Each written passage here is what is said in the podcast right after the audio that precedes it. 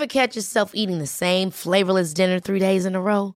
Dreaming of something better? Well, HelloFresh is your guilt-free dream come true, baby. It's me, Kiki Palmer.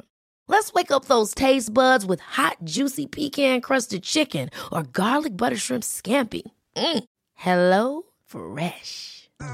Stop dreaming of all the delicious possibilities and dig in at HelloFresh.com. Let's get this dinner party started.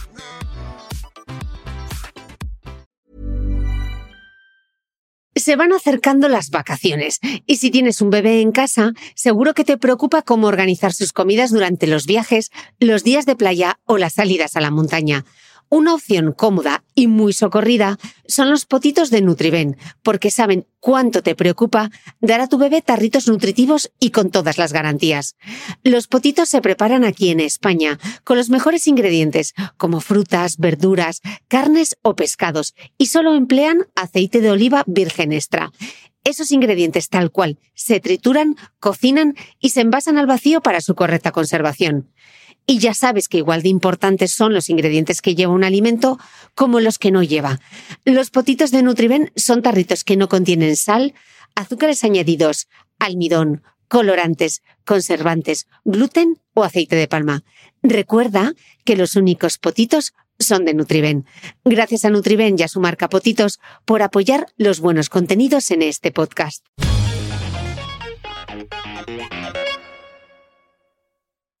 Desde 2018, en el podcast de Cristina Mitre, hemos hecho visibles y comprensibles los secretos del cerebro, las claves de la felicidad y el bienestar, la depresión y la ansiedad, la microbiota como llave de la salud o el ejercicio físico como polipíldora. Desde este espacio semanal, intentamos convertir complejos conceptos científicos en información accesible para todos los públicos con la ayuda de los mejores expertos. Si quieres apoyar el trabajo que hacemos desde el podcast de Cristina Mitre, hazte suscriptor de pago de mi newsletter a micrófono cerrado.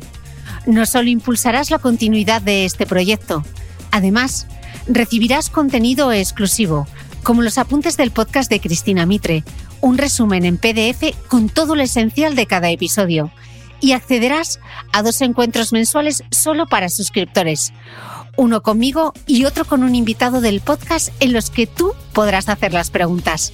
Suscríbete desde 5 euros al mes en www.cristinamitre.substack.com. Te lo repito, www.cristinamitre.substack.com.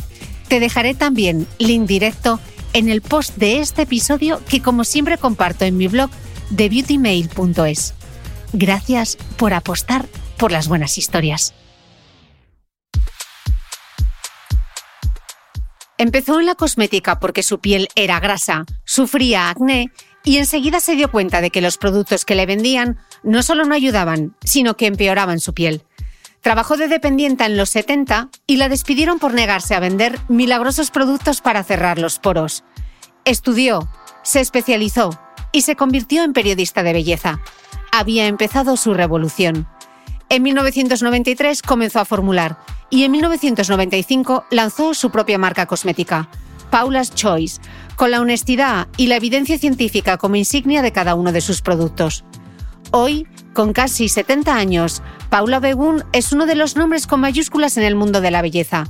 Si estás usando retinol o niacinamida, es por ella. Si te digo alfa hidroxiácido y sabes qué es, sin haber estudiado química, es por su culpa. Ella lo cambió todo. Me he pasado toda mi carrera laboral tratando de ayudar a educar a las mujeres en este tema. Bueno, y a los hombres, pero a los hombres no les preocupa tanto como a las mujeres.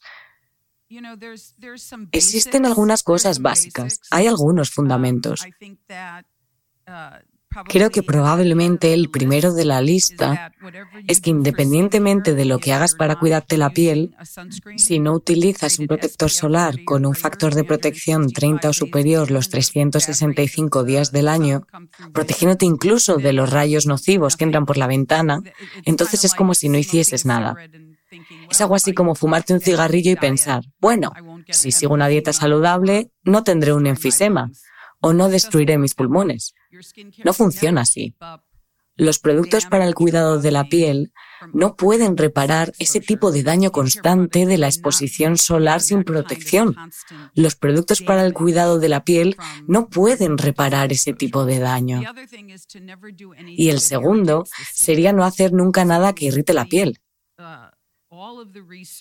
Por eso, toda la investigación en torno al cuidado de la piel, la salud, el antienvejecimiento, los trastornos de la piel, el acné, la rosácea, el eczema, todo es antiinflamatorio. Cualquier cosa que provoca la inflamación de la piel la envejece, hace que el colágeno se rompa, destruye la barrera cutánea y hasta daña el ADN dañan la estructura real del ADN de la piel. Y todo lo que irrita la piel va desde, bueno, obviamente el daño solar, hasta la contaminación, el agua caliente, el agua fría. Ahora circula un mito en Internet sobre el skin icing. Hoy, con Paula Begún, vamos a hablar de ingredientes cosméticos, evidencia científica, expectativas honestas y reclamos engañosos. Y por supuesto, Paula nos va a dar un montón de consejos para tener mejores rutinas de cuidado de la piel.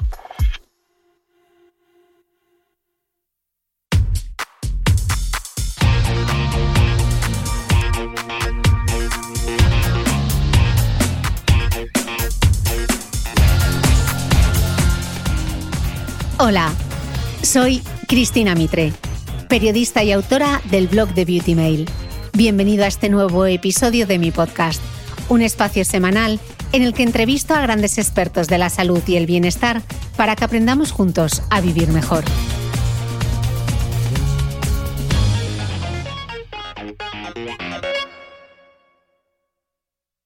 Hola Paula Begún, bienvenida a mi podcast. Hola, estoy feliz de estar aquí en tu podcast. Es un placer tenerte aquí, así que gracias por dedicarnos tu tiempo. El placer es mío. Es un gran honor tenerte en mi podcast. Eh, Paula, volvamos al pasado. Comenzaste tu carrera en el mundo de la cosmética en 1977. ¿Podríamos viajar en el tiempo contigo? Esa es mi edad. Sí, en los 70. ¿Es ahí cuando naciste o fue ya en los 80? Pero sí, en el 77 fue cuando empecé, bueno, en realidad empecé como maquilladora. ¿Qué edad tendría? Supongo que fue en 1974 o en 1975. Así fue como pasé mis días en la escuela, en la universidad. Yo era bastante buena con el maquillaje, se me daba muy bien. Sufrí acné, un acné muy fuerte de niña y de adolescente, y nada, nada de lo que usaba funcionaba en mi piel. Pero afortunadamente mis padres me dejaban usar maquillaje, así que por algún motivo era capaz de reproducir todos los maquillajes que veía en las revistas de moda. Así que conseguí un trabajo como maquilladora. Era un trabajo en unos grandes almacenes, pero bueno, me despidieron porque la encargada me pedía que vendiese el producto afirmando que cerraba los poros y yo le decía, si de verdad cerrase los poros, nadie tendría los poros abiertos.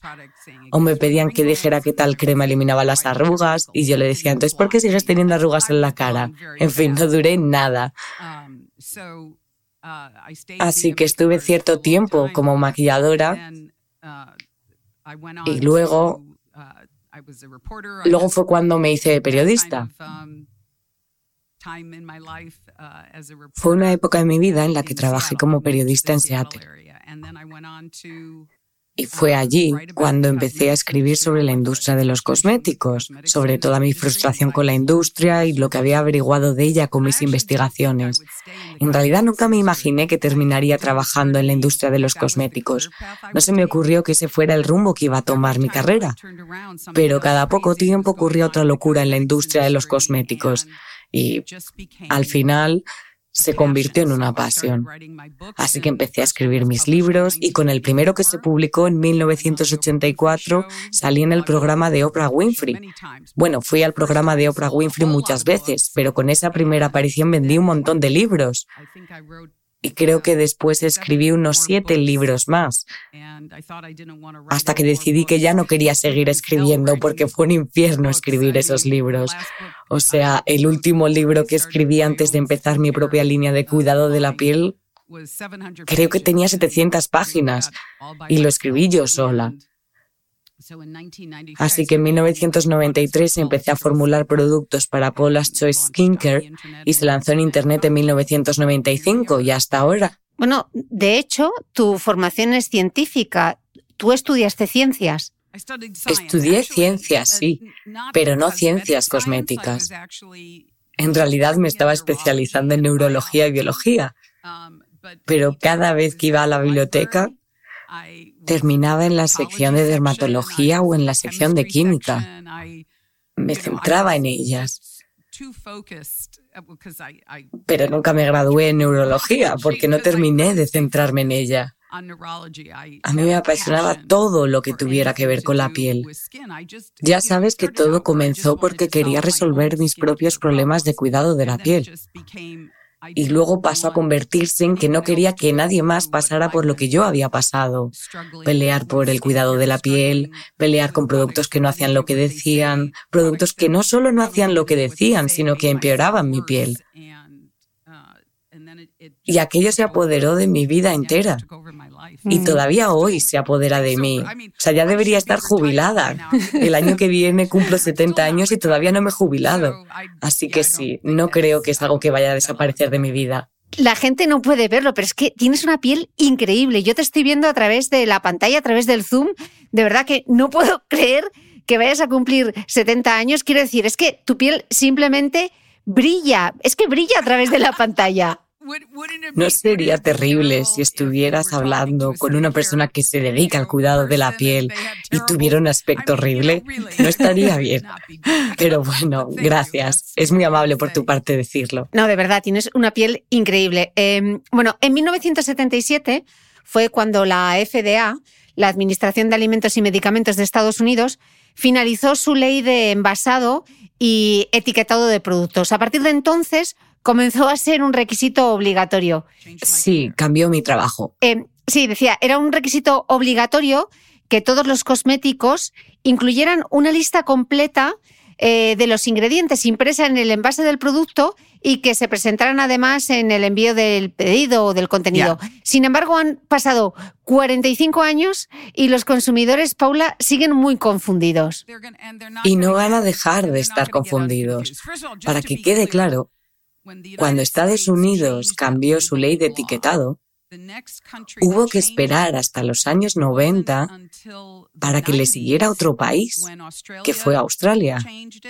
Y la Unión Europea no lo hizo hasta, creo recordar, los 2000 y pico, 2009 o...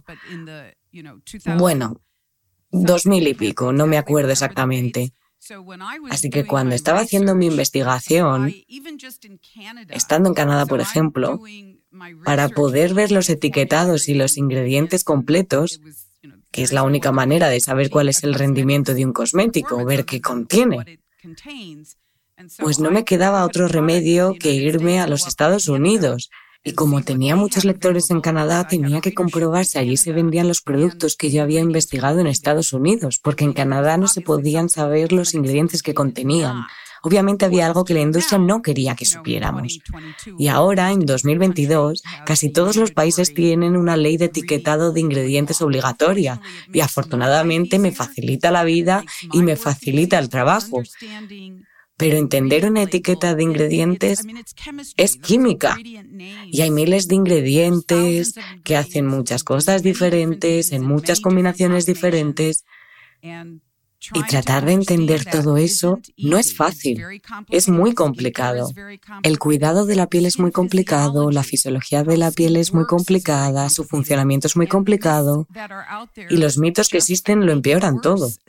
Así que no sé si realmente un consumidor puede llegar a estar informado. Mucha de la información que encontramos en Internet tiende a centrarse en la seguridad de los ingredientes. Y a menudo esa información se basa únicamente en uso 100% testado en estudios con animales. Pero eso simplemente no es real. aunque realmente fuera así como concluyó el estudio. A menudo veo a la gente citando estudios que realmente no han llegado a ninguna conclusión, lo que hace que todo sea todavía más confuso. Pero toda la forma de comprender cómo funciona o no funciona un ingrediente es una cuestión diferente a lo que es o no es seguro. Mm. Porque solo saber que algo es seguro o no lo es, no te dice claramente qué hace ese ingrediente. ¿Realmente ayuda con el acné? ¿Realmente ayuda con las arrugas? ¿Realmente ayuda con los daños de la contaminación? ¿Realmente hidrata la piel? ¿Qué es lo que hace? ¿Es efectivo haciéndolo? Todo es muy complicado. Imagínate, llevo con ello 42 años y todavía estoy investigando. Investigar es algo que prácticamente hago cada día de mi vida. Paso cierto tiempo mirando estudios sobre la piel, la fisiología de la piel, los ingredientes cosméticos, sobre qué funciona y qué no funciona. El problema es que la gran tendencia ahora eh, para muchas marcas es vender activos como ácido hialurónico, retinol, vitamina C, lo que sea. Y tú dices que no basta con conocer los ingredientes. Eh, al final es que el problema es que el consumidor está completamente perdido porque es casi como si necesitaras una formación en ciencia cosmética o formulación cosmética solo para poder comprarte una hidratante. Eh, así que es difícil, es que no es solo una cuestión de seguridad. Sí, sí, es difícil. Estoy de acuerdo contigo. Creo que... Mm, um, a ver, el ácido hialurónico es un gran activo, el retinol es un gran activo, la vitamina C es un gran activo. Um, Pero para que quede claro, hay un montón de grandes activos. Lo que pasa es que tendemos a centrarnos en un único ingrediente y ese es el que queremos ahora, porque de repente se pone de moda. Siempre me preguntan, ¿qué es lo próximo que viene? ¿Cuál es la próxima tendencia? ¿Qué es lo último y lo mejor? Y yo no sé qué decir. O sea, no tengo una bola de cristal mágica porque la ciencia no se ha hecho todavía. Muchas empresas de cosméticos dicen que han hecho estudios y que sus productos están basados en evidencias científicas, pero un único estudio no es concluyente. Así que se dice que esto o aquello es lo último y lo mejor y lo que viene, pero eso no siempre es real. Yo busco siempre entre lo que ya está aprobado, porque no quiero que nadie se convierta en un conejillo de indias para la industria cosmética. Puedo pensar en una tonelada de activos que se fueron tal como vinieron y que se suponía que eran lo último y lo mejor. Y no se ha vuelto a saber nada de ellos. Los tienes ahí, cogiendo polvo en una estantería, esperando quizá que otra persona los use, porque no hacen nada, no sirven para nada. Ponos un ejemplo, porque la gente se estará preguntando, ¿de qué activos habla? ¿Recuerdas que hubo cremas con baba de caracol? ¿O de células madre? ¿Te acuerdas de las cremas de células madre? Lo de las células madre fue una estupidez. Eran células madre de manzana. Las células madre, por naturaleza, no son células identificadas. Pueden convertirse en cualquier cosa. Son como un bebé listo para convertirse en algo, pero para poder hacerlo tienen que estar vivas. Y en un producto para el cuidado de la piel están muertas. Y las células madre de la manzana, pues su trabajo es convertirse en manzanas. O en alguna parte de la manzana. No tenía ningún sentido. Y los caracoles, se decía que como se mueven con lentitud, pues eso ralentizaría también el envejecimiento. Luego hubo una época en la que se puso de moda el extracto de cactus. Los cactus retienen el agua, así que porque los cactus puedan retener el agua, su extracto ayudaría a la piel a retener el agua. Pues no, no lo hizo. Es imposible, la ciencia no funciona así. ¿Y cuál fue el otro? Ah, el aloe. La moda del aloe duró años. Aloe vera en los productos para el cuidado de la piel. El aloe es un activo muy poco efectivo, no hace prácticamente nada. Principalmente es agua con unos pocos aminoácidos, no muy estable, un poco inútil. No es que sea mal ingrediente, pero no hace nada. Porque si vas a echarte algo en la piel, quieres que sea algo potente. En Paula's Choice a estos activos potentes los llamamos activos superhéroes, superhero ingredients. Y podría seguir y seguir porque llevo 42 años en la industria. Ay, el colágeno, ese es otro. El colágeno como activo para el cuidado de la piel. Todo comenzó cuando las inyecciones de colágeno se hicieron populares en los 80 creo que fue. Entonces empezaron a poner colágeno en las cremas, porque se suponía que ayudaría a tu colágeno a generar más colágeno si ya te pones en la piel al echarte el cosmético. Y eso es fisiológicamente imposible. El colágeno en realidad ni siquiera es un buen activo hidratante. No hace nada. Y es por eso que ya no lo ves en los productos para el cuidado de la piel. Hay formas geniales de producir más colágeno, pero el colágeno en los productos para el cuidado de la piel es bastante inútil. Mm. Paula, ¿cómo podemos saber si un producto está mal formulado? ¿Nos deberíamos guiar por su precio o no? Me he pasado toda mi carrera laboral tratando de ayudar a educar a las mujeres en este tema. Bueno, y a los hombres, pero a los hombres no les preocupa tanto como a las mujeres. Existen algunas cosas básicas, hay algunos fundamentos.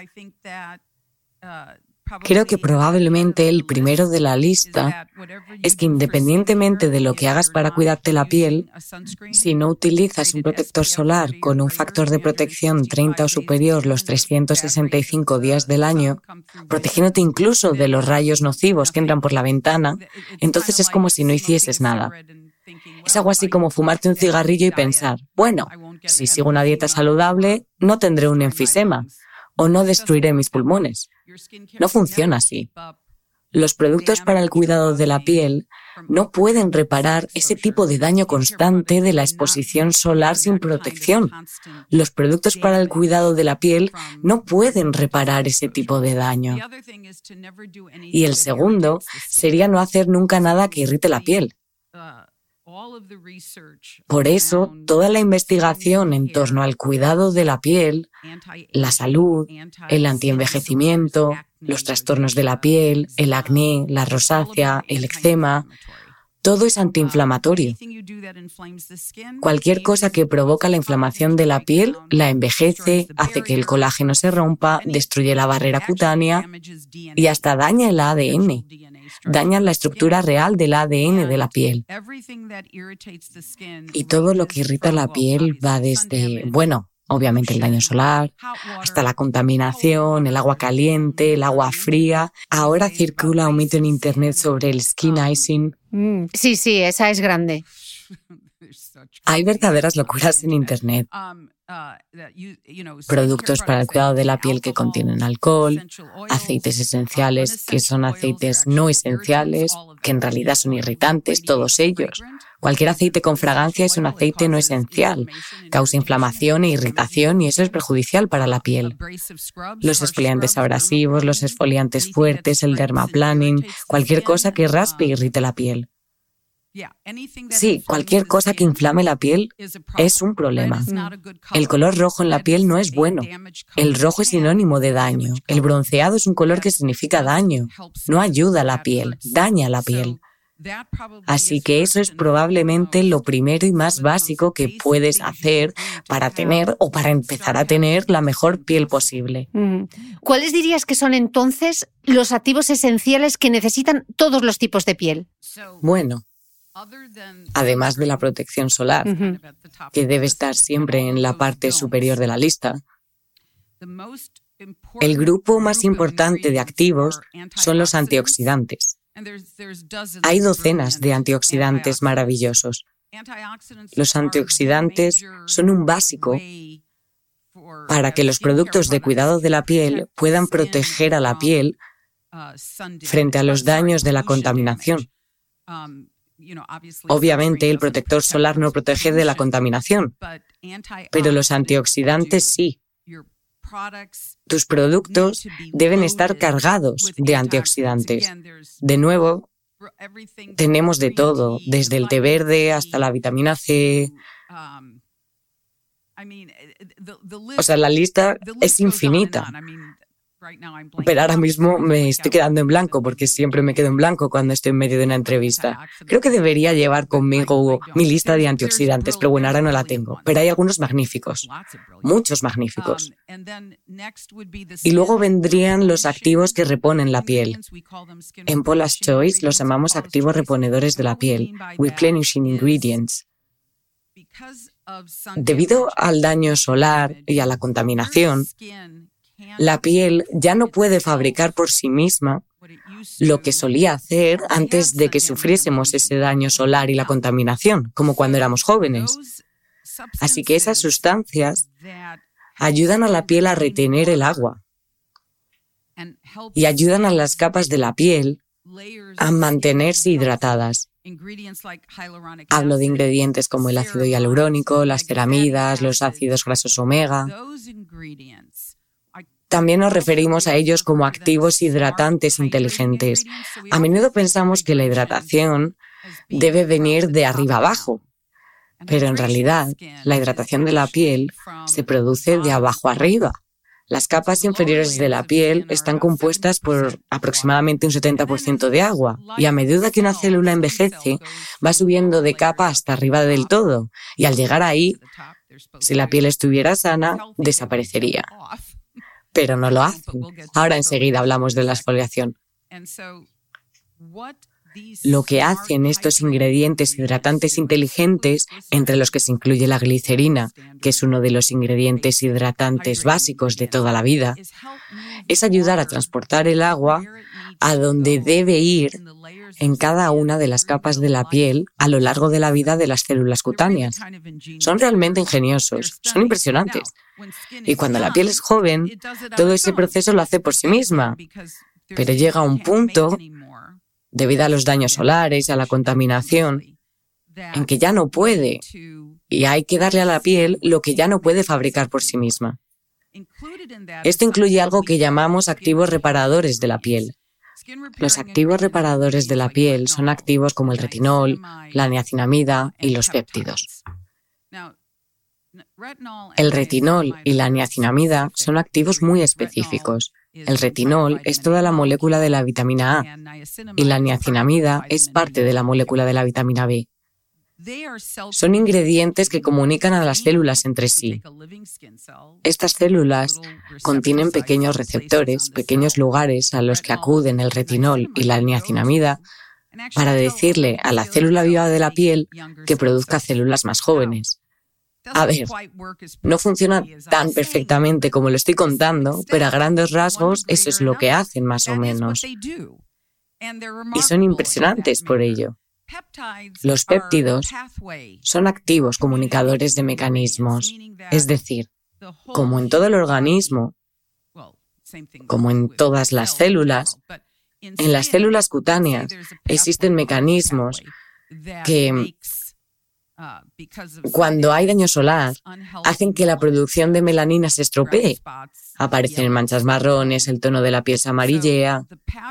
Así que el mecanismo creado por el daño solar y que provoca un color de piel anormal, pues los péptidos acuden a ese mecanismo y le dicen, detente, espera, no quiero ese color de piel.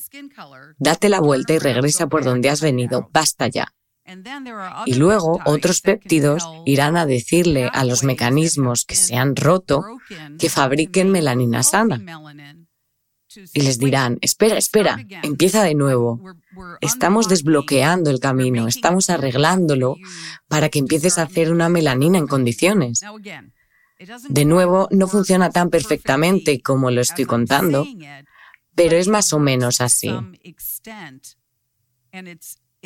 Y es increíble.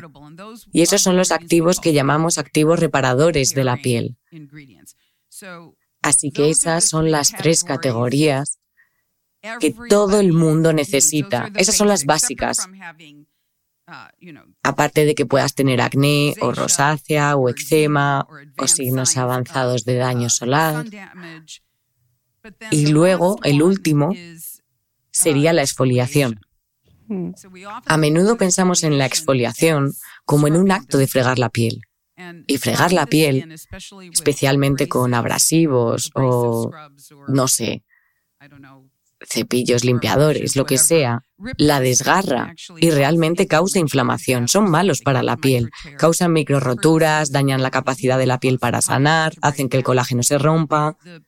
Sin duda, los mejores esfoliantes son los esfoliantes líquidos suaves, como los AHA y los BHA. Esos son los principales. Los AHA suelen ser el ácido glicólico y el ácido láctico. Son los que más conocemos, los que más se han investigado. Y el BHA es el ácido salicílico. Es tan solo un ingrediente.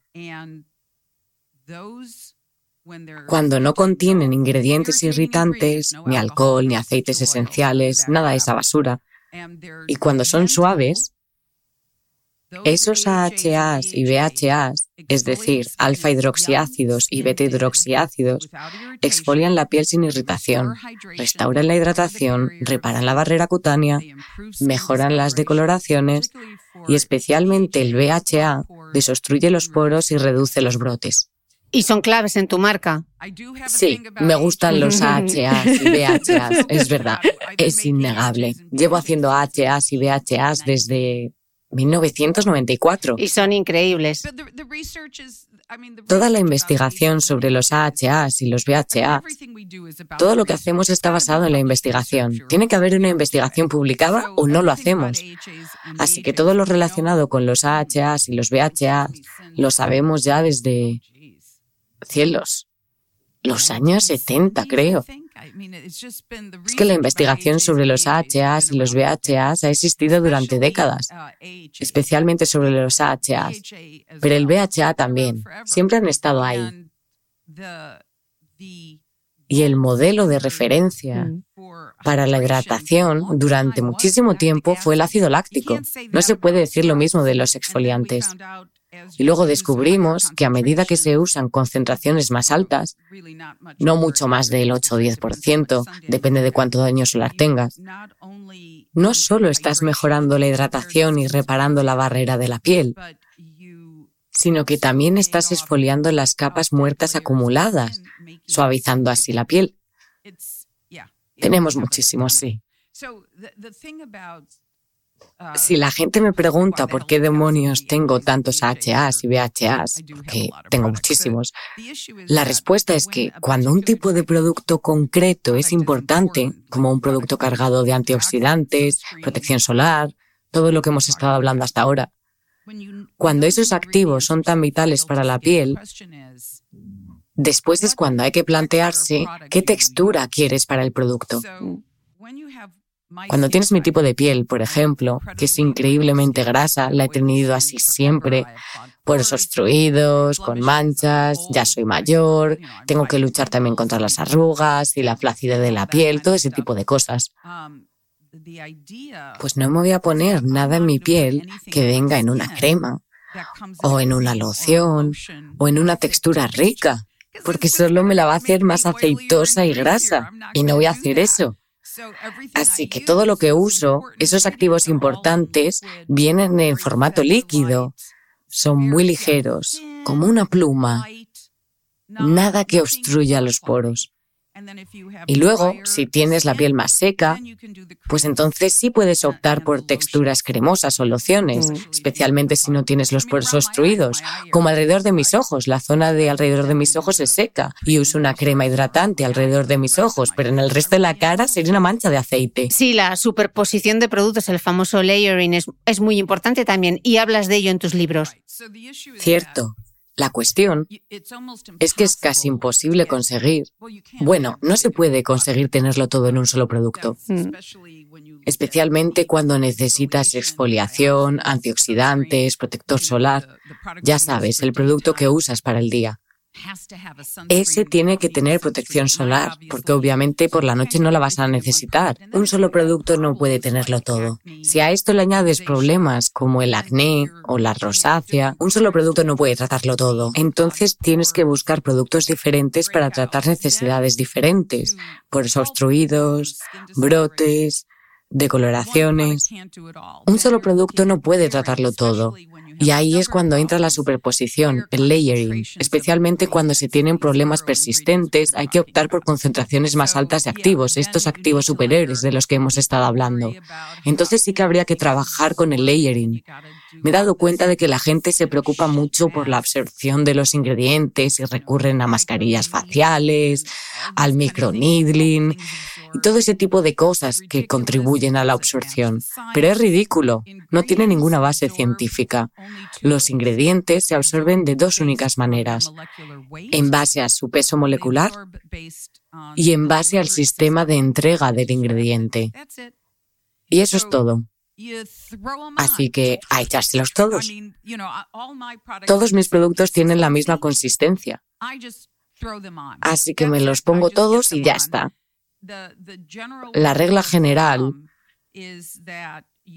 sería que primero se debe aplicar el producto más ligero y después el más denso. Y como yo no utilizo productos densos, me los pongo todos a la vez y ya está. Um, la única excepción es que durante el día el último producto que debes aplicar es el protector solar. Sobre el protector solar no se pone más que la base de maquillaje, aunque mi base de maquillaje ya lleva protector solar. Mm. Si hablamos de ingredientes, debo preguntarte por un tema eh, digamos, muy controvertido, que seguro ya habrás adivinado. No, no, tengo curiosidad por lo que vas a decir. ¿Qué es? Sintético versus natural. Ah.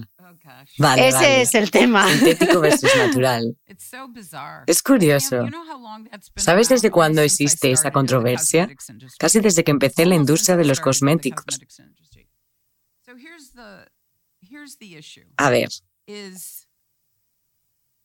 mi opinión es que no hay que tenerle miedo a los que yo llamaría ingredientes creados en el laboratorio. No se puede comparar a un algodón versus poliéster.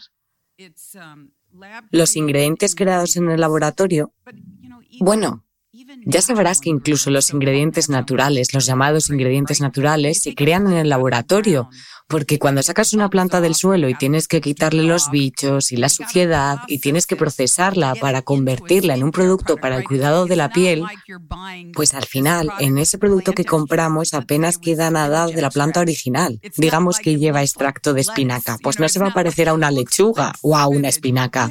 Tienes que procesar la planta o el mineral para poder introducirlo en el producto. Así que yo diría que todos los ingredientes se crean o se diseñan en el laboratorio en un grado u otro. Aunque sí que hay una diferencia. Los ingredientes naturales nunca lo van a conseguir hacer todo para el cuidado de la piel. Es decir, nunca van a ser tan efectivos ni tan estables como los ingredientes diseñados en el laboratorio. Los mejores productos contienen una combinación de ingredientes naturales creados en el laboratorio y de ingredientes diseñados en el laboratorio.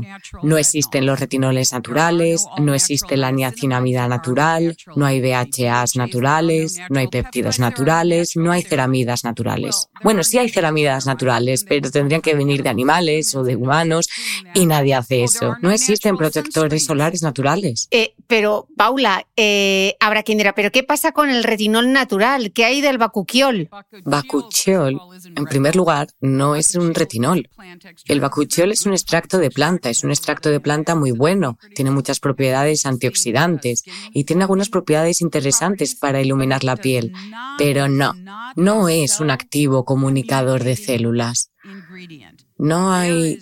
Bueno, sí, hay un estudio, un estudio realmente mal realizado, que tras unas pocas semanas afirmó que se obtuvieron los mismos resultados que con el retinol. Sin entrar en demasiados tecnicismos sobre por qué esta afirmación es falsa, no hay manera de que el bacuchiol tenga las mismas propiedades que el retinol.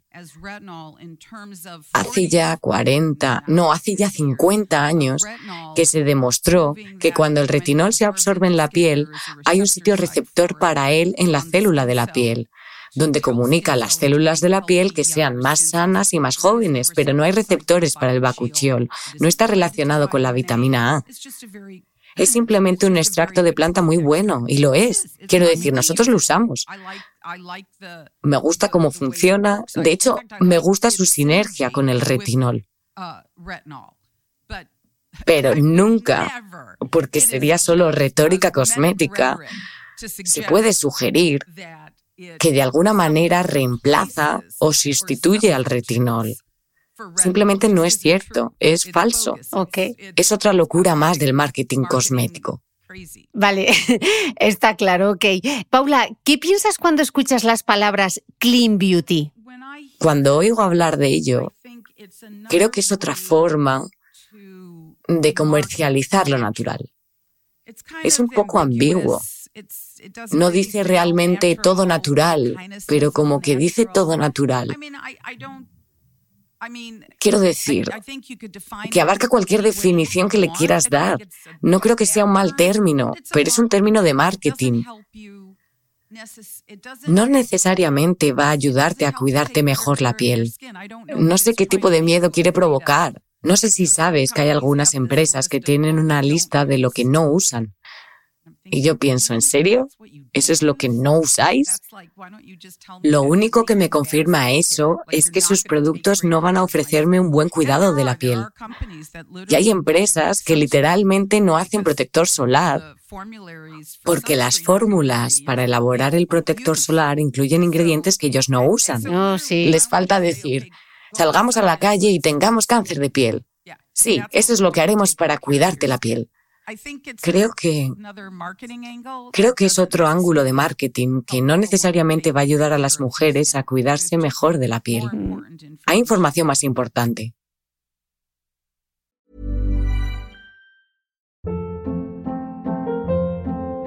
Hold up. What was that? Boring. No flavor. That was as bad as those leftovers you ate all week. Kiki Palmer here, and it's time to say hello to something fresh and guilt-free. Hello Fresh. Jazz up dinner with pecan-crusted chicken or garlic butter shrimp scampi. Now that's music to my mouth. Hello Fresh. Let's get this dinner party started. Discover all the delicious possibilities at hellofresh.com. Hey, it's Ryan Reynolds, and I'm here with Keith, co-star of my upcoming film, If, only in theaters May 17th. Do you want to tell people the big news?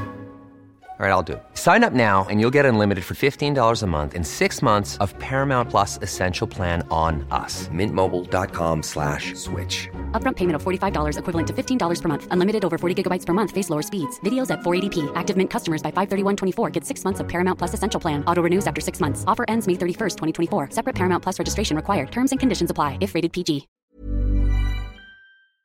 ¿Sabías que los bebés son capaces de autorregularse y comer lo que necesitan? Hasta el primer año, la leche ha de ser su alimento principal, bien sea lactancia materna o artificial, y poco a poco podrán ir probando diferentes texturas y alimentos. Ahora, con buena temperatura, a todos nos gusta salir más de casa, y en verano pasamos mucho tiempo fuera, en la playa, la montaña o recorriendo el mundo. Si tienes un bebé que ya ha empezado con la alimentación complementaria, para esos momentos puedes contar con los diferentes tarritos que ofrece Potitos. Hay recetas para bebés desde 4 y 6 meses y solo llevan ingredientes como frutas, verduras, carnes o pescados que se trituran y se envasan tal cual. Los potitos de Nutriben son tarritos seguros, fáciles de conservar y transportar, ya que no necesitan refrigeración, tan solo mantenerse en un lugar fresco. Se calientan en microondas o al baño María, sin conservantes ni azúcares añadidos. Gracias a Nutriben y a su marca Potitos por ser nuestro mecenas del mes.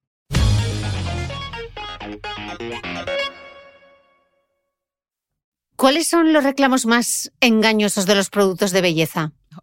Pues todo lo que tiene que ver con lo natural. Creo que las afirmaciones exageradas, tipo el nuevo ingrediente que lo hace todo, el ingrediente milagroso, últimamente es más el producto que lo hace todo. Esas afirmaciones, y no es que no haya productos brillantes para el cuidado de la piel que hagan cosas increíbles, pero cuando suena demasiado bueno para ser verdad, entonces es que es demasiado bueno para ser verdad.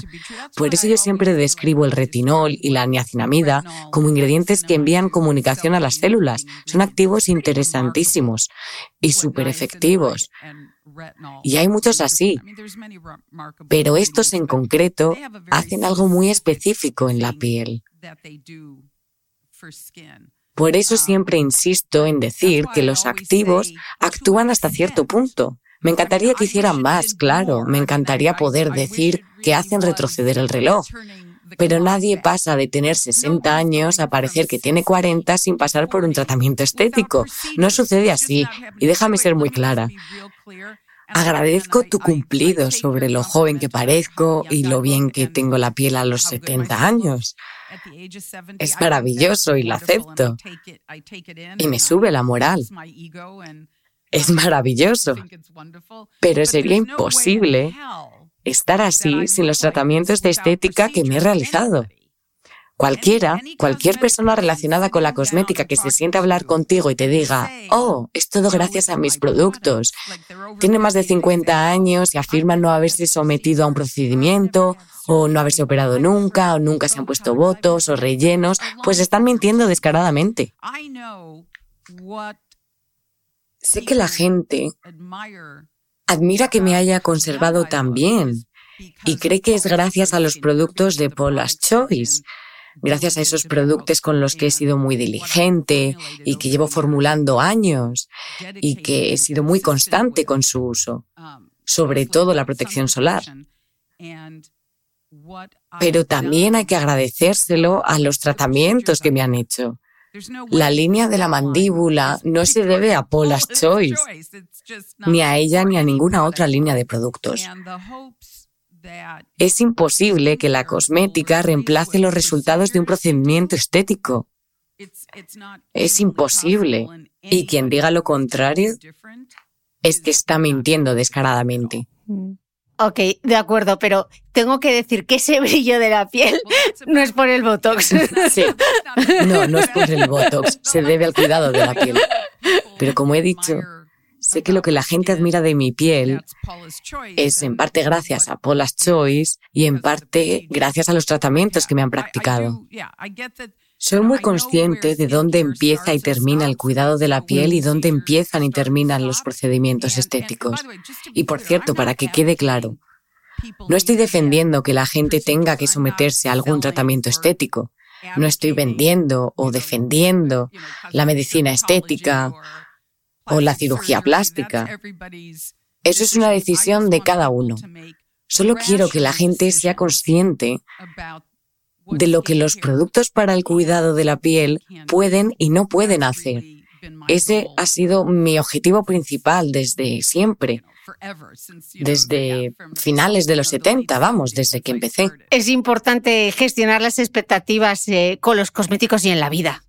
Claro, ah. y decirle a la gente, uy, perdona Cristina. No, no, no, adelante, adelante. Eso es algo en lo que he insistido años y años y años. Y el otro mito es que la gente cree que caro es sinónimo de mejor. Y en el mundo del cuidado de la piel, muy, muy pocas veces he visto que se diese ese caso. O sea, muy, muy raramente se da ese caso. Sea, al final te gastas un dineral en un producto pensando que va a hacer cosas que su versión más barata no puede hacer. pues mejor ahórrate ese dinero y guárdalo en el banco. Bueno, no es que ahora los intereses estén bien y el mercado de valores no está en su mejor momento, pero estará más seguro a que si esperas a que un cosmético de cientos de euros haga algo especial con tu piel. O mejor inviértelo en un tratamiento de estética que realmente marque la diferencia, algo que los productos caros no van a conseguir. Mm, absolutamente de acuerdo. Eh, Paula, no sé si has visto No So Pretty, la serie documental de cuatro capítulos de HBO que va sobre... Not So Pretty. No So Pretty, sí. Sí, es una docuserie de HBO y habla sobre los supuestos tóxicos que se encuentran en los productos de belleza. No, no la he visto. Probablemente me afectaría si la viese. Probablemente sí, sí. En tu libro The Best Skin of Your Life, la mejor piel de tu vida, eh, dices que has tenido una relación de amor y odio con la industria cosmética desde el principio. Eh, eres muy expresiva, muy crítica y, y, muy obstinada, lo cual es genial. ¿Qué, ¿Tú qué crees que debería cambiar? Supongo que siempre se puede mejorar en términos de legislación, de leyes, de seguridad, etcétera. Bueno, en primer lugar, burócratas haciendo leyes sobre la industria de la belleza. He visto algunas de las cosas que hace la Unión Europea y que hacen los Estados Unidos y nunca me preguntaron qué pensaba yo. Qué pena. Y llevo investigando sobre la industria cosmética desde hace 42 años. Solo, solo para respaldar lo que quería decir cuando mencionaste Not So Pretty en HBO. Yo nunca entro en redes sociales.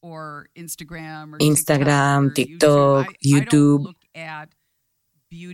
No me meto en webs de belleza o webs de cuidado de la piel o en las redes sociales en general porque me enfado tanto que simplemente dejo que mi equipo me informe cuando necesito saber algo. Pero creo que a estas alturas, si me metiese en las redes sociales, me daría un ataque. Porque me enfado muchísimo. Cuando veo todos esos mitos y las cosas que afirman, y luego los periodistas me dicen, ¿debo creer lo que veo en TikTok? De verdad que me hacen esa pregunta y pienso, ¿Qué? En primer lugar, hay miles y miles y miles de personas que dicen que son expertos en TikTok y no los conozco a todos. No sé de dónde sacan la información y encima te la dan en 30 segundos. O sea, ¿qué me estás preguntando? No tengo ni idea de cómo evaluar a decenas de miles de personas que te están dando información a ti. Eso es lo primero. Y lo segundo es que cuando mi equipo me cuenta alguna de estas cosas, y en su mayoría me cuentan los mitos que circulan en la red, me da muchísima rabia. Siento que mi carrera de 42 años se ha ido por el retrete. Nadie me está escuchando pues me dan ganas de irme a tomar un cóctel e irme a casa. Me parece curioso que menciones Not So Pretty, porque no me llamaron a mí para preguntarme sobre mi opinión. Bueno, de hecho no contactaron tampoco con ningún toxicólogo, por ejemplo. Pues seguro que no. Por supuesto. No lo sé, probablemente les dé igual. Pero bueno, Cristina, me estabas preguntando algo y te he interrumpido. No, no, nada, tranquila. Lo que decía es que todo se puede mejorar. ¿Crees que la industria y las leyes aseguran que mm, estamos haciendo los mejores productos? No hay forma de poder regularlo. Igual que no puedes hacer que la industria alimentaria deje de hacer pasteles de chocolate, o deje de fabricar patatas fritas, o deje de usar grasas hidrogenadas, y deje de hacer alimentos cargados de azúcares. Te dicen que esta miel de algún lugar de esta parte del mundo es especial, por lo que debe ser buena para tu salud. Pero para tu organismo, el azúcar es simplemente azúcar y no es bueno. No puedo hacer nada con respecto a la nutrición. Una de las cosas que envejece la piel y envejece el cuerpo es la inflamación, ya sea dietética, ya sabes, de adentro hacia afuera o de afuera hacia adentro. Se ha demostrado un millón de veces que la dieta inflamatoria es un envejecimiento para el cuerpo y la piel. No puedes evitar que la gente coma pasteles de chocolate. Desearía que el pastel de chocolate fuese una comida saludable, créeme. Desearía que un martini fuese saludable. Ahora estoy en Europa y acabo de tener una conversación sobre el vino. Y me encantaría que el vino fuese un alimento saludable. Soy consciente de que se ha vendido la idea de que el vino es un alimento saludable. Pero la conclusión es, y créeme que no me gusta esto más que a nadie, la verdad es que el alcohol mata las neuronas. Y no puedo hacer nada al respecto. Pero yo no hice que eso fuese así. No es mi culpa. Pero una de las partes de tu cuerpo que no se regenera, aparte del músculo cardíaco, son las neuronas. Las neuronas no se regeneran. Y después de cierta edad, las neuronas que tienes son las neuronas que tienes. Y eso es un hecho. Bueno, es aún más complicado que eso, pero en resumen, las neuronas que tienes son las neuronas que tienes. Y cuando matas esas neuronas, pues no las recuperas. El alcohol mata las neuronas. Y no importa si es vino o si es whisky. Bueno, no, en realidad sí que me importa si es whisky. Me encanta el whisky. Pero no es bueno para el cerebro. No puedo hacer nada al respecto. No es un alimento saludable. Es inflamatorio. Es inflamatorio para el cuerpo, es inflamatorio para el cerebro. Así que, ¿cómo puedes regular todo eso? ¿Detienes la industria del whisky escocés? ¿Detienes la industria del vodka? No se puede regular la comida y no se pueden regular los cosméticos. Bueno, pero en Europa los cosméticos están casi más regulados que la industria alimentaria. Sí, pero realmente tampoco cambia tanto. No significa que los productos sean mejores, créeme. Veo continuamente los productos que hay en el mercado. Muchas empresas no venden cremas solares por no ser naturales. Pero eso no es un buen cuidado de la piel. Quieren que tengas más miedo de la crema solar que del propio sol. Mientras que el sol es lo más peligroso. Es la mayor causa de cáncer en todo el mundo. Está en todos lados. Es omnipresente. Pero deberías, pero al parecer deberías temer más al protector solar que al propio sol. Y la ironía en todo esto es que hay estudios recientes sobre algo llamado epigenética, pero no me voy a poner a explicar ahora qué es la epigenética. Pero resulta que durante los últimos cinco años, diez años, la creencia, la investigación se centraba en que el sol dañaba la piel. Y resulta que el sol no solo daña la piel. Resulta que pensábamos que los rayos del sol se detenían en la piel en las células cutáneas, que es ahí donde se detenía el daño solar, pero resulta que no, resulta que es una reacción en cadena. El daño solar afecta y desencadena cánceres y enfermedades y daños al resto del cuerpo. Yo me quedé impactada. Quiero decir, ha habido estudios a lo largo de los años que me han impactado, pero debo decir que una vez que leí los estudios científicos, todo tenía sentido. Pero tenía tan arraigado en mí el hecho de que la exposición al sol tenía solo que ver con el envejecimiento prematuro del sol y con el cáncer de piel, que me sorprendió muchísimo que también afectase al resto del organismo. Recuerdo haber dicho, wow, necesito un trago. Lo siento, déjame que me tome primero un whisky. Tengo que sentarme y pensar en esto. Fue abrumador. A pesar de que pude comprender la base científica bastante rápido, tuve que profundizar más para asegurarme de que esa información era verdad. Mm. Y he estado analizando esa investigación durante varios años bajo ese encabezado llamado epigenética. Y es bastante impactante. A veces todavía sigo pensando, ¿en serio? ¡Wow! Pero quieren que tengamos miedo al protector solar. Es realmente impresionante. Paula, antes comentabas que no miras las redes sociales, Instagram, TikTok, YouTube, porque realmente te enfadas. La verdad es que tenemos un gran problema con la desinformación en la industria de la belleza y la cosmética. Desde luego es un problema al que tenemos que, hacer frente. ¿Qué podemos hacer para ayudar al consumidor para que vea la diferencia entre lo que es realidad y ficción? Porque muchas veces también hay gente hablando que se refieren a, estudios, a, a, estudios científicos, etc. Totalmente. Esto es igual que con el protector solar. Sé que en algunos países se han ilegalizado ciertos protectores solares porque supuestamente destruyen la barrera de coral. Este estudio se hizo en una placa de vidrio en un laboratorio utilizaron el 100% de un ingrediente y lo colocaron encima de un coral. Y por supuesto al coral no le fue bien. Entonces concluyeron que el protector solar en el agua está destruyendo la barrera de coral, pero eso no es verdad. No tiene los fundamentos sólidos como para decir que sea verdad. Pero el problema real es que si fuese verdad, serían todos los protectores solares, ya que el protector solar bloquea los rayos del sol y el coral es una planta que vive en el agua. De hecho, más bien es un animal que vive en el agua y que prospera gracias a la luz. Se mantiene saludable gracias a la luz. Así que si le bloqueas la luz, simplemente se muere.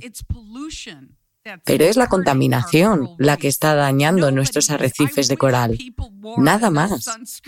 Ojalá la gente utilizara tanto protector solar como para dañar... No, a ver, evidentemente no quiero dañar los arrecifes de coral, pero nadie utiliza suficiente crema solar como para dañar los corales.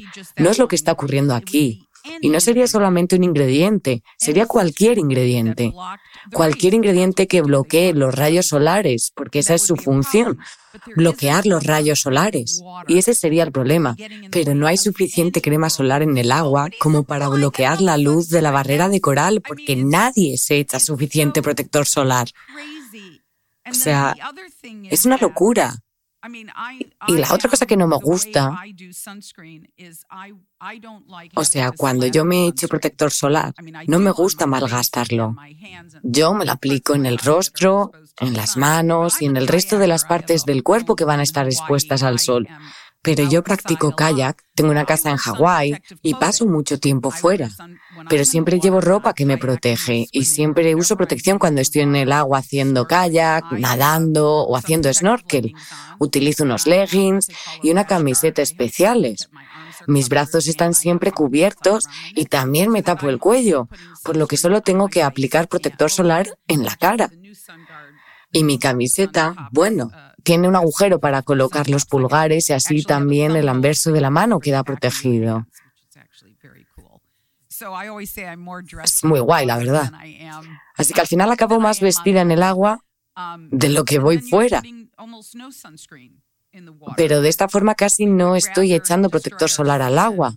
Y aún así, es mejor destruir nuestra piel, parece ser. Si quieres creerte el mito de que el protector solar daña la barrera de coral, es que todavía no estás concienciado sobre los problemas de la piel, el envejecimiento prematuro y el cáncer de piel. Hay que ser inteligentes bajo el sol. A mi equipo no le gusta escucharme decir eso, pero tienes dos opciones, o eres inteligente bajo el sol o eres estúpido. No les gusta que le diga a la gente que es estúpida, pero tengo 70 años, puedo decirlo. Puedo decirte que eres estúpido, o eres inteligente bajo el sol o eres estúpido. Tú eliges. Eh, Paula, has dicho que entender lo que tu piel necesita para tu tipo de piel y para lo que le preocupa es vital. Es un poco eh, confuso y yo me pierdo un poco. Explícanoslo.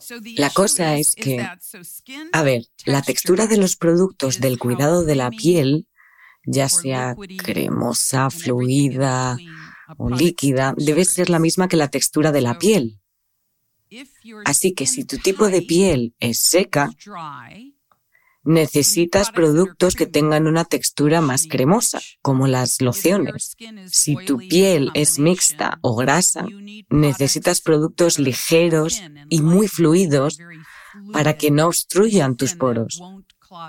Aún así, todos necesitamos, tengamos la piel grasa, piel seca, mixta, tengamos rosácea o acné, todos necesitamos los activos esenciales de los que hemos estado hablando, como los antioxidantes, los reponedores, los activos hidratantes y los activos reparadores de la piel. Y todos necesitamos exfoliar, especialmente las pieles grasas menos las pieles dañadas por el sol y todos hemos tenido la piel dañada por el sol porque nadie ha sido constante con la protección solar desde joven. Así que necesitamos esa base. Y la textura de los productos en los que vienen esos ingredientes varía según nuestro tipo de piel. Mi producto antioxidante, mis productos reparadores de la piel, mi producto hidratante, mi protector solar. Bueno, olvidémonos del protector solar durante un momento. Pero mi exfoliante, todos mis productos, en un grado u otro, tienen una textura líquida, como un gel, fina, fluida. Mi protección solar diaria es mi base. Es lo que utilizo a diario, porque mi base de maquillaje contiene SPF 50 mineral. Es de IT Cosmetics y es una de las pocas bases del mercado que tiene SPF 50. Mi piel grasa agradece mucho cuando no le aplico una loción densa con protección solar. Pero si voy a estar fuera todo el día, haciendo kayak o nadando, entonces sí que aplico una loción resistente, porque no hay ningún producto líquido que sea realmente efectivo, en mi opinión, en proteger mi piel. Normalmente prefiero los protectores solares minerales, pero esto no se basa en ningún estudio, simplemente es una preferencia lo mejor para días largos bajo el sol o en el agua es aplicar un protector solar resistente de factor muy alto. Así que además de mi base de SPF 50, también me aplico una loción resistente al agua. Así que en realidad estoy protegida durante todo el día que vaya a pasar fuera, en el agua o donde sea. Hmm. Esta es la única excepción que hago en mi rutina. Y si tengo que elegir entre el daño solar o un brote de acné, sin duda elegiría no tener daño solar. Puedo lidiar con los brotes de acné, pero el daño solar es muy difícil de reparar. Eh, antes decías que la inflamación es uno de los peores enemigos de la piel junto eh, con la irritación. Hablando de la inflamación.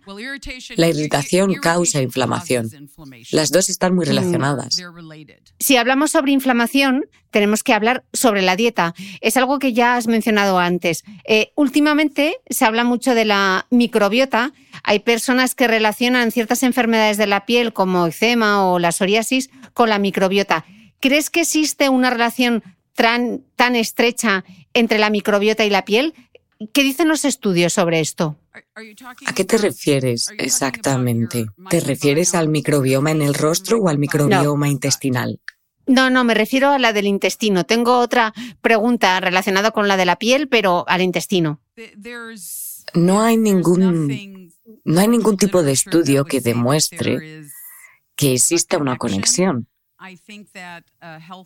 Creo que un microbioma intestinal saludable es importante. Los estudios son muy claros sobre ese punto. ¿Cómo se relaciona esto a los problemas de la piel? Ya es un terreno confuso. Pero desde luego, tener un microbioma saludable es importante. No hay duda en términos de salud general de que sea importante. Pero cómo se traslada a la piel, pues no hay ningún estudio sólido que muestre que existe esa conexión. Desde luego mal no hace. Cualquier tratamiento inflamatorio ayuda al cuerpo y por tanto ayuda a la piel. Creo que es bastante evidente. Pero si buscamos una conexión concreta, no creo que haya estudios al respecto. Relacionar el microbioma con el cuidado de la piel eh, está muy de moda ¿Crees que hay algo de evidencia científica detrás? No, no hay ninguna evidencia científica detrás, es una tontería. A ver, el microbioma que hay en tu piel no es el mismo que el mío. La persona que está a tu lado, cada persona del mundo, todo el mundo tiene un microbioma distinto. No existe solo uno. Tenemos millones y millones de microbios moviéndose libremente por nuestro rostro. Lo que un producto de cuidado de la piel, bueno, también tenemos virus en la piel, tenemos bacterias en la piel, tenemos moho en la piel. En definitiva, hay millones de microorganismos en la piel. Ningún producto del cuidado de la piel puede incorporar eso. En primer lugar, porque los conservantes matarían esos microorganismos. Y si no lo hicieran, desarrollarías una infección de hongos. Simplemente no, no existe. Es una tontería. Eso es lo primero. Y segundo, puesto que no puedes bueno, digamos que pudieses incorporar el microbioma de alguien en un producto para el cuidado de la piel, pero no se puede. Bueno, pues tendrías que tener millones de productos, porque ¿cómo sabes cuáles son las necesidades específicas del microbioma de cada persona? Lo que sí tiene sentido en el cuidado de la piel es introducir activos llamados prebióticos, que son activos que lo que hacen es ayudar a la piel a generar los suyos propios, sus propios prebióticos, o incorporar lo que se conoce como posbióticos, que son esas sustancias que los probióticos generan y componen un ecosistema saludable. Y ese es un movimiento verdaderamente inteligente, el de ayudar al microbioma de tu cuerpo. Pero no existe ningún producto en el mercado que contenga probióticos para el cuidado de la piel, para ayudar al microbioma. Es simplemente una falacia científica. Eh, para cerrar la entrevista me gustaría hacer como unas rondas rápidas de preguntas de sí o no y por qué. vale, simplemente yo te preguntaré. No soy la persona más rápida del mundo, pero lo intentaré. ok, vale, la primera pregunta. ¿Beber colágeno o ácido hialurónico es bueno para la piel? ¿Sí o no? ¿Y por qué? Es bueno para el cuerpo, pero no lo es tanto para la piel. Es difícil que algo asimilado por el cuerpo favorezca la piel. La piel simplemente se regenera por sí sola. El daño solar es lo que lo dificulta. No creo que sea malo beber ácido hialurónico. No tengo información suficiente sobre el colágeno. Tan solo algunos estudios. No puedo recomendarlo, no, pero en términos de eficacia en la piel es más bien un no. Ok. A ver, mal no te va a hacer, pero desde luego tampoco va a prevenir la aparición de arrugas. Ok, vale. Bueno, tu regla de oro es siempre utilizar protector solar. El protector solar es lo primero y después ya vienen el resto de activos que he mencionado antes, antioxidantes, y otros activos reparadores de la piel. Esa es la verdadera regla de oro. Vale. Paula, nunca deberías combinar retinol con vitamina C. Pero, ¿qué pregunta es esa? La respuesta correcta es que deberías combinarlos, por supuesto. Los dos conviven en la piel de forma natural. ¿Sabes a lo que me refiero? Si naturalmente conviven en la piel, ¿por qué no deberías combinarlos? Es como si te dijera que no puedes comerte una zanahoria y beberte un vaso de zumo de naranja. La piel es el órgano más grande del cuerpo. No tiene ningún sentido que si la vitamina A y la vitamina C se encuentran en la piel de forma natural, que no puedan combinarse. No sé de dónde viene esa afirmación, pero no tiene sentido en términos fisiológicos, no es verdad. Ok, la siguiente. Beber agua combate la piel seca. Nadie ha combatido la piel seca bebiendo agua. Si bebes mucha agua, simplemente vas al baño con mucha frecuencia y ya. Vas al baño mucho. No es que sea malo beber agua. Pero en cuanto a la piel deshidratada, nadie ha conseguido cambiar su crema hidratante por llevar una botella de agua de dos litros. No hay ninguna base científica. Simplemente no funciona así. Nos creemos que sí. Pero hidratar la piel es muy diferente a beber agua.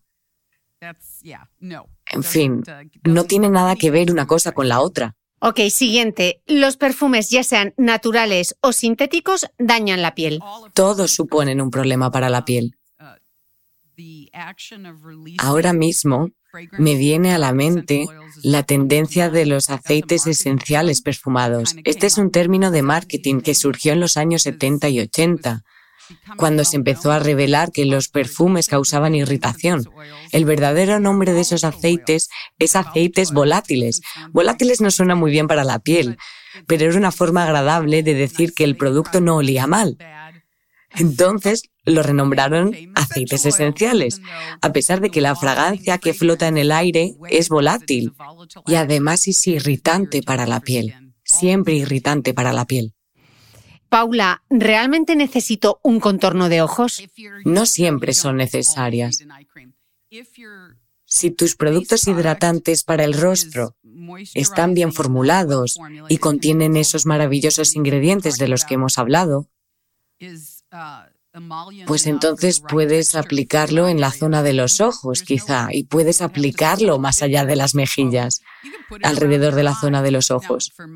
Ahora bien, en mi caso, mi contorno de ojos es más seco que el resto de mi rostro, y los geles y líquidos que utilizo no son lo suficientemente densos para mi piel deshidratada alrededor de los ojos, por lo que uso un producto diferente. Es simplemente un hidratante. No está etiquetado como crema de ojos. Simplemente utilizo una crema hidratante llena de esos ingredientes de los que hemos hablado antes. No tiene por qué llamarse crema de ojos. ¿Y por qué es necesaria la etiqueta? La gente siempre me pregunta, si crees que las cremas de ojos no son necesarias, ¿por qué vendes cremas de ojos? Y yo digo, pues porque cuando hacemos encuestas, el 90% de los encuestados contestan que el producto que nunca comprarían de Paula's Choice es la crema de ojos. Entonces pienso, ¿de verdad? ¿Por qué eso? Nunca me creen. Necesitan leer crema de ojos. Recuerdo que una muy buena amiga, una amiga desde hace años, me contó que escribió crema de ojos en el bote de la crema hidratante que le regalé. Necesitaba ver la etiqueta de crema de ojos, por lo que comenzamos a hacer cremas de ojos para aquellas mujeres que no me creían. Así al menos me aseguro de que están utilizando buenos activos para su contorno de ojos. Eso es básicamente lo que pasó, 90%. Pero bueno, sí, volviendo a tu pregunta, no son necesarias. Pero si necesitas que en el bote lo ponga, al menos que esté bien formulada. Ok, voy a preguntarte algo que probablemente no te hayan preguntado antes en toda tu carrera. Me tienes intrigada. Voy a preguntarte algo. ¿De qué se trata, Cristina? Dime. Dispara. ¿Debería evitar los parabenos? ¿Lo dices en serio? La histeria con los parabenos es realmente triste. Para las mujeres, bueno, y para los hombres también. Los parabenos se utilizan en cosmética como uno de los conservantes más suaves y de origen natural que existe.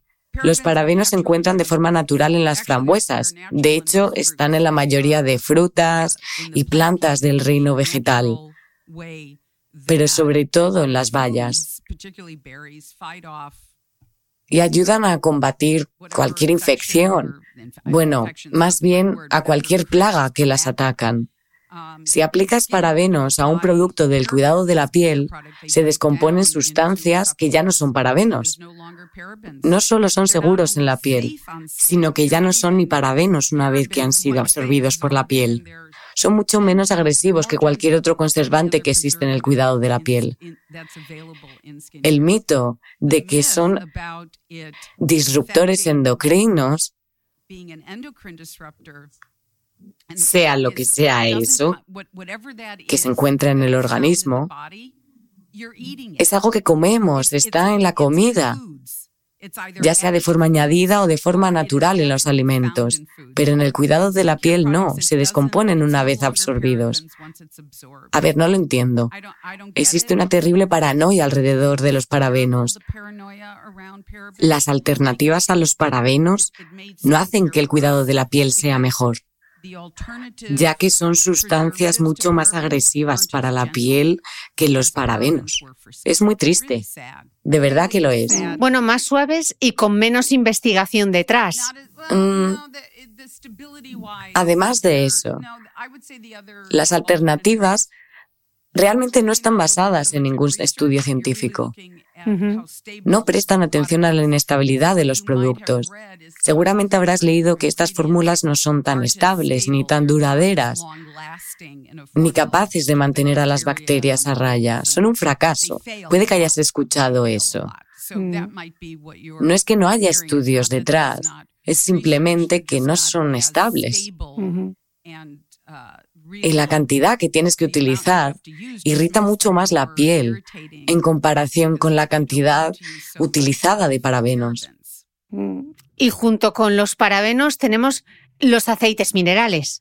¿La gente todavía cree eso? Sí. ¿Todavía sí, sigue ese sí. mito? A ver, la vaselina y el aceite mineral son realmente seguros para el cuidado de la piel. Son ingredientes utilizados en medicina.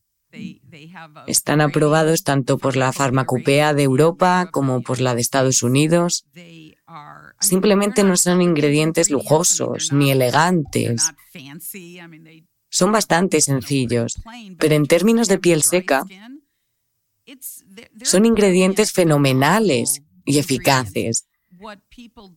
La gente lo que hizo fue tomar de referencia los estudios sobre el aceite mineral y la vaselina antes de que fueran, ¿cómo decirlo?, investigados a fondo para ser utilizados de forma segura en cosmética y farmacia, o sea, en un producto cosmético o en una medicina.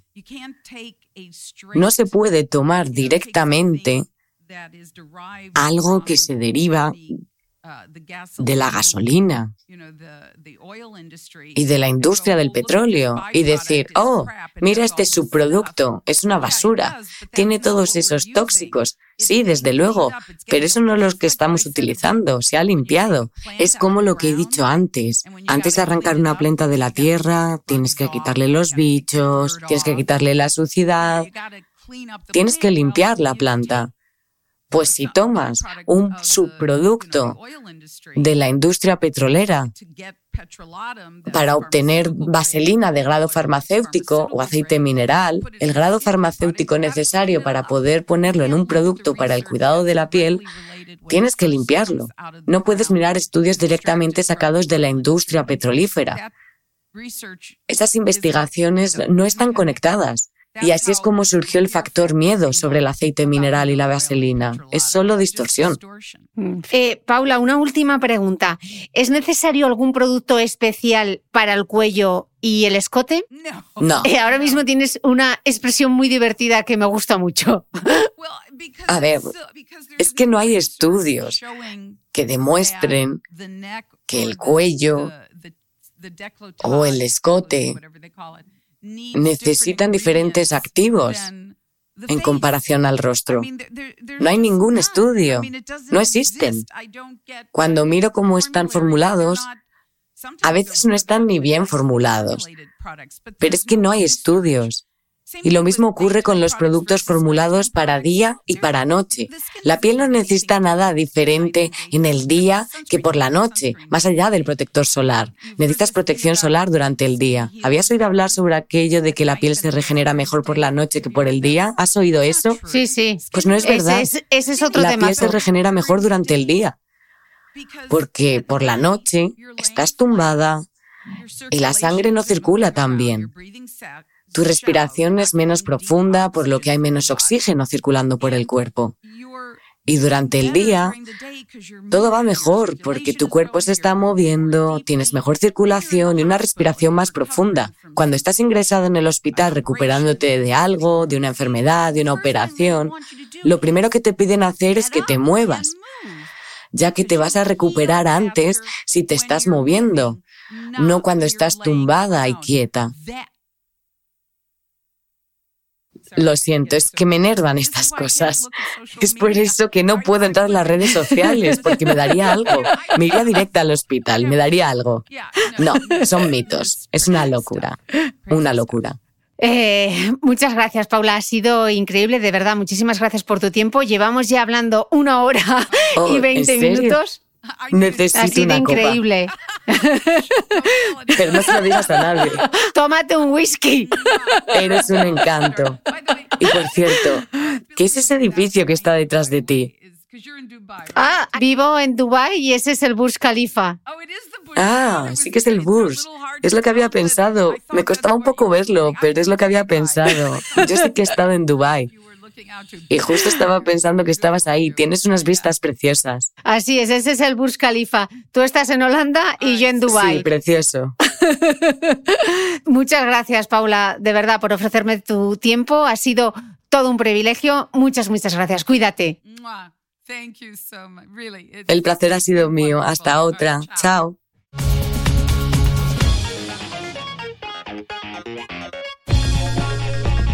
No olvides que todas las notas de este capítulo están en mi blog de beautymail.es. Además, si no quieres perderte ninguna entrevista, suscríbete a el podcast de Cristina Mitre en tu reproductor de podcast habitual. Y un último favor, si me escuchas en Apple Podcast o en Spotify, regálame una reseña, porque así ayudas a que este podcast siga creciendo. Muchas gracias y nos escuchamos de nuevo el próximo domingo.